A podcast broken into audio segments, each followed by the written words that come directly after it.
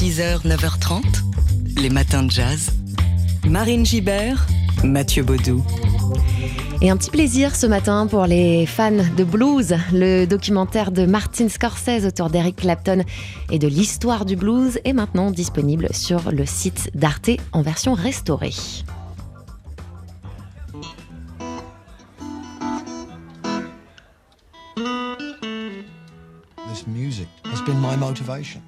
Cette musique, c'est ma motivation, ce qui m'attire, ce qui m'inspire. Elle m'émeut profondément, exactement de la même façon que quand j'étais enfant. J'étais enfant.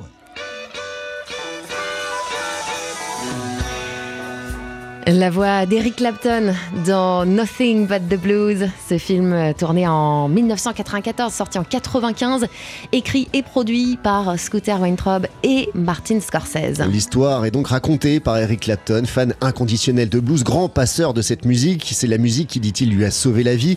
Au cours d'un long entretien tourné donc par Scorsese, il se souvient comment, apprenti guitariste, il découvre le blues de Robert Johnson, notamment, et devient obsédé par l'idée de reproduire le même son. Il raconte contre il raconte ses débuts aux côtés de Muddy Waters, Otis Pan, Howling Wolf et décrit avec passion les vibratos euh, de B.B. King, Freddie King et Otis Rush. Tout cela agrémenté d'images d'archives rares et euh, rythmé par la performance de Clapton en 1994 au Fillmore West, alors que le guitariste est en plein état de grâce. Et au-delà du récit de ses influences, Clapton dit euh, aussi combien le blues est une musique éternelle, intemporelle, source d'inspiration inépuisable. Nothing but the blues, c'est donc désormais pour notre plus grand plaisir disponible sur le site arte.tv et c'est jusqu'à début avril donc vous avez un petit peu le temps. Les matins de jazz. Plongé dans l'histoire du blues ce matin avec un guide hors du commun, Eric Clapton, Nothing But the Blues, le documentaire qu'il a tourné avec Scorsese dans les années 90, euh, est ressorti cette année en version restaurée. J'avais 18 ou 19 ans quand un type Mike Vernon m'a appelé et m'a proposé de jouer avec Muddy Waters et Otis Pan. J'ai tout fait pour rester cool, mais j'étais sous le choc. Tout ce dont je me rappelle, c'est qu'ils ont dansé. Parce qu'on a joué, c'était réglé, je sais pas, en, une heure. C'était tellement rapide. Ils portaient des costumes en soie argentés, des grands costumes. Et pendant qu'ils écoutaient l'enregistrement, ils dansaient en retenant leurs pantalons. Ils avaient, tu sais, des, grands pantalons larges. Ils faisaient des pas de danse super élaborés. Ils tiraient sur leurs pantalons vers le haut comme des jupes. C'était époustouflant. La musique de Muddy Waters a énormément compté pour moi, hein. plus que tout autre. C'est la première qui m'a vraiment parlé. C'est encore la musique la plus importante de ma vie aujourd'hui.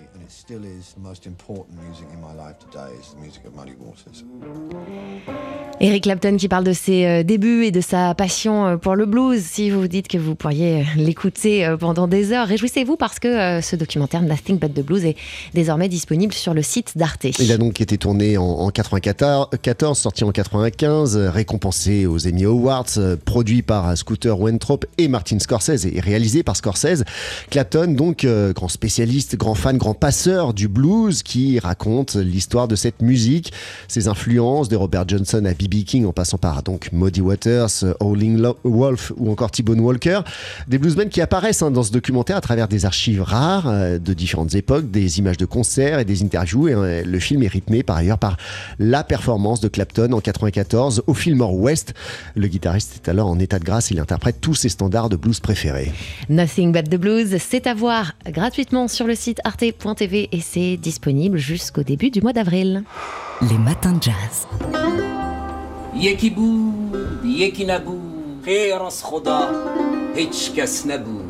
C'est ainsi que l'on commence les histoires en Iran. C'est notre Il était une fois à nous. Et on vous embarque euh, ce matin dans un voyage entre Téhéran, le Kurdistan iranien, la Turquie, Paris et Avoria.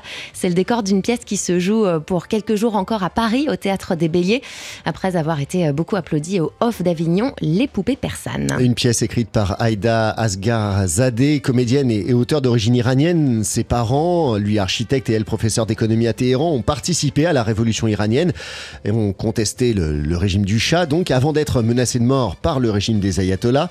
Une pièce mise en scène par Régis Vallée qui entremêle les époques, entre les générations aussi, entre 1979 et 1999, pour évoquer l'amour, la lutte révolutionnaire, la musique, la littérature, le drame de l'exil, la recherche de l'identité et de l'affiliation. Une pièce évidemment qui résonne hein, de manière particulière aujourd'hui à l'heure de la révolte qui secoue euh, la République islamique d'Iran depuis la mort de Macha Amini le 16 septembre dernier et alors que plusieurs jeunes manifestants ont été condamnés à mort.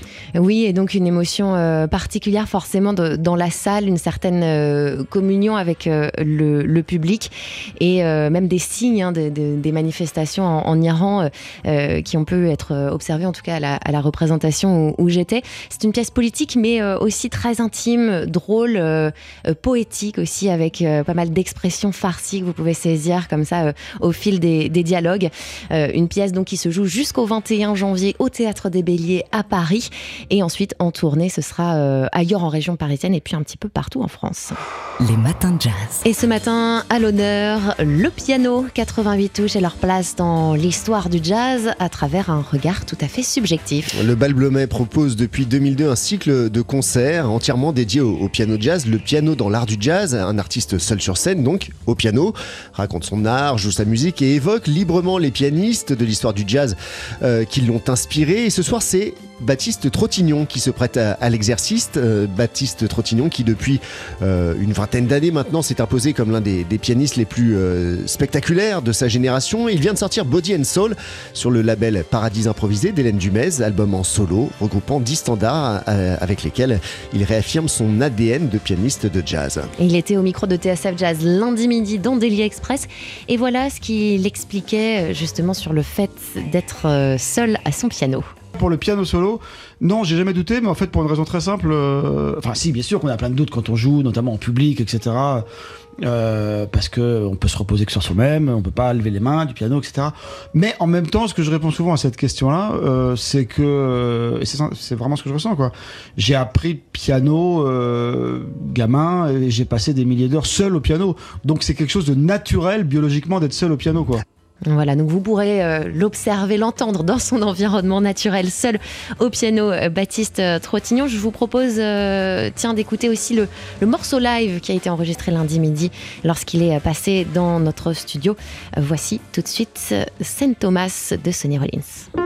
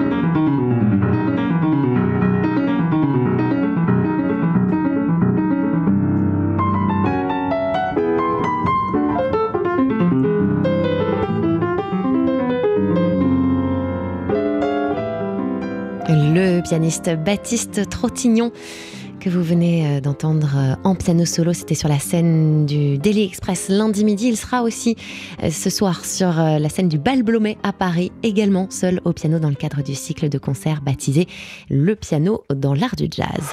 Les matins de jazz. C'est vendredi et dans les matins de jazz, on vous fait revivre les moments forts de la semaine.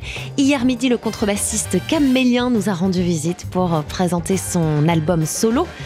Fantôme Futur. Camélien, ancien du groupe euh, Angevin Lojo, euh, avec qui il a sillonné le, monde. Il a collaboré aussi avec euh, des artistes hors jazz, hein, et pas des moindres, Robert Plant, Archie Shep ou encore Robert Wyatt. De retour, donc, Camélien avec un, projet singulier, un album solo avec sa contrebasse, donc un looper et quelques percussions, un disque de 10 compositions pensé comme un voyage intérieur, explique-t-il. Et l'album s'ouvre sur le très beau Ta confiance que Camélien nous a interprété hier en live sur la scène du studio de TSF Jazz. On l'écoute tout de suite.